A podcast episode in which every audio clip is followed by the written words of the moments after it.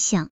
透过他的衣着，我想寻找一些与他的职业有关的信息，但这让我失望。一件普通的土黄色卡其布短外套，使他与时尚有了距离。如果不是先前介绍，很难想象他从事的是一个炫彩的职业。他眼睛很大，大得没有保留。透过他们，你似乎可以看到他的心底。此时，我看到的是忧伤。我和他在二零零六年五月认识的，那时她二十四岁，是个喜欢漂亮衣服的女孩，而我是做衣服的人。于是因为衣服我们相知，为她设计出第一件衣服后，她便认可了我。以后他基本上不买衣服了。因为他觉得我做的衣服有个性，穿在他身上独一无二。不知不觉中，我的作品也有了他的风格，我们成了好朋友。虽然我在武汉工作，他在我家乡的一家大公司做白领，见面的机会不多，但只要我回去，我们肯定会相见。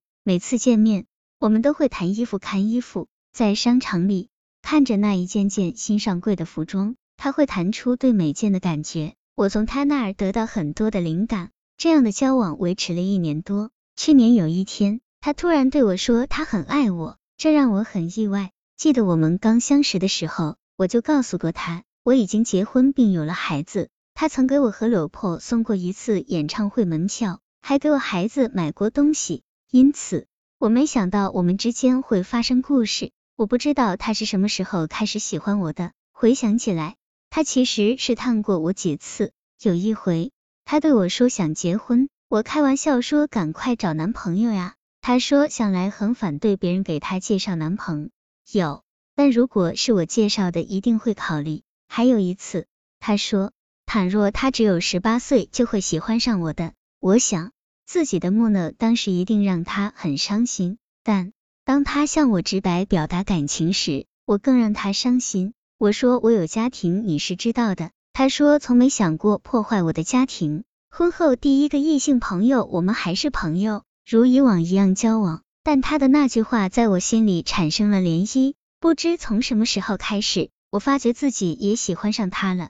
即使这样，我也没想往前跨一步。我们身处两地，大多数交往都是短信。一年半时间，我们大约发了五千条信息。他发信息说。自行车的后轮爱上了前轮，虽然永远不能在一起，但总会跟着他走过的每一寸土地。当时我很伤感，要他找男朋友，找个爱他的人。可他说心里装了一个人，就不能再装下第二个了。我说，一个结了婚的人给他的爱不是完整的，因为我也很爱我的小孩，即使有可能在一起，也会因此而引起矛盾，到时候你会恨我。他说这些都是借口。我最后给他的解释是，不是不爱，而是不能爱，没有资格爱。我真的一直是这样认为的，因为我知道，真正爱一个人应该为他的幸福着想。我的家族没有离婚的历史，虽然我和妻子的关系算不上特别好，但在我看来，喜欢不喜欢都要从一而终。家庭教育告诉我，作为男人必须顾家，承诺也必须算数。刚结婚的时候，我对老婆承诺，我要照顾她一辈子的。而且现在我老婆的妈妈和我们住在一起，如果我们分开，我不敢想象是什么结果，但我知道那样我会痛心一辈子，所以我只能设下他，因为他还可以找到属于他的幸福。这个问题我们谈过，他说担心忘不了我，我说你很优秀，当你遇到很好的男孩后，就很容易将我忘掉的。他说不会，四天时间他就找了新男友。可就在我对他不会忘了我的话还记忆犹新时，他突然不理我了，还把我的电话列入了拒接黑名单。我真的好不理解。上个月我回家了一趟，他还是提到了那老问题，问我为什么不娶她。我的回答依然是我有家了。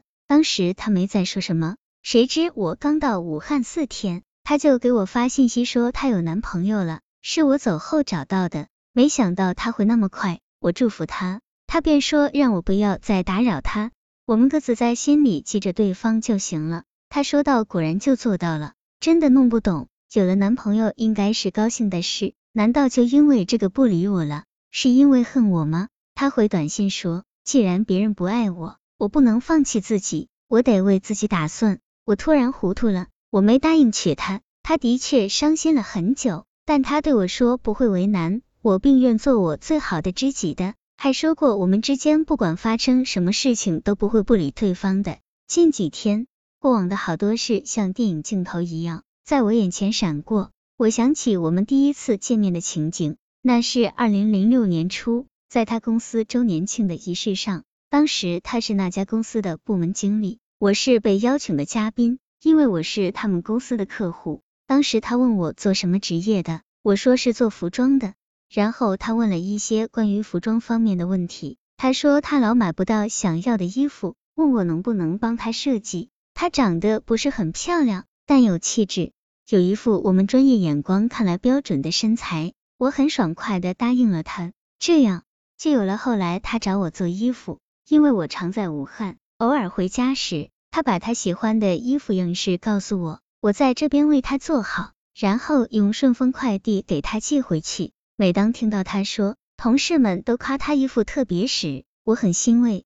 还是发生了不该发生的事，我也说不清自己对他到底是怎样的一种感情。我承认失去他心里非常难过，每天脑子里都是他的影子，想摆脱却怎么也忘不掉。其实我们是有过亲密的时候的，在过去的时间里，他有假期就会来武汉。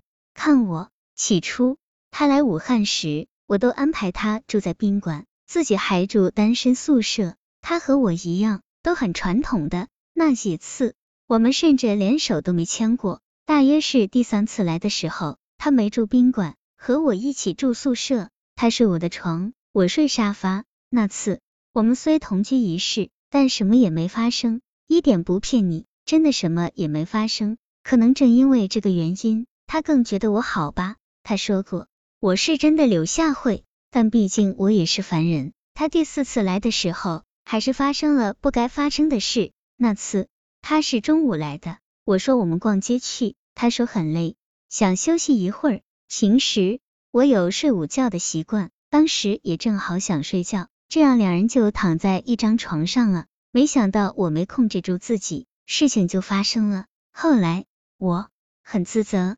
问他怪我吗？他说一点都不怪。说实话，他前几次来，我就是担心怕自己坚持不了防线，才将他送到宾馆的。而且当时送他到房间，我都没敢久留，赶紧就走了。那晚我一直没睡着，我这样是不是很虚伪？我不是为自己辩解。和老婆结婚后，虽然我们长期分居两地，可我从未和别的女人发生过什么。那次和他真是个意外，但现在我不后悔。也许正像你说的，对他友情与爱情，后者的成分可能更多点，否则现在我不会这么难过。最近我没再试图和他联系了，因为他要我不要打扰他，所以我听他的。这两天我读到席慕容的诗，流血的窗口中有愈合的盼望，而那永不肯痊愈的是心中不流血的创伤。我想，我心中的创伤就是不流血的吧。我认为我很失败。能给我些意见吗？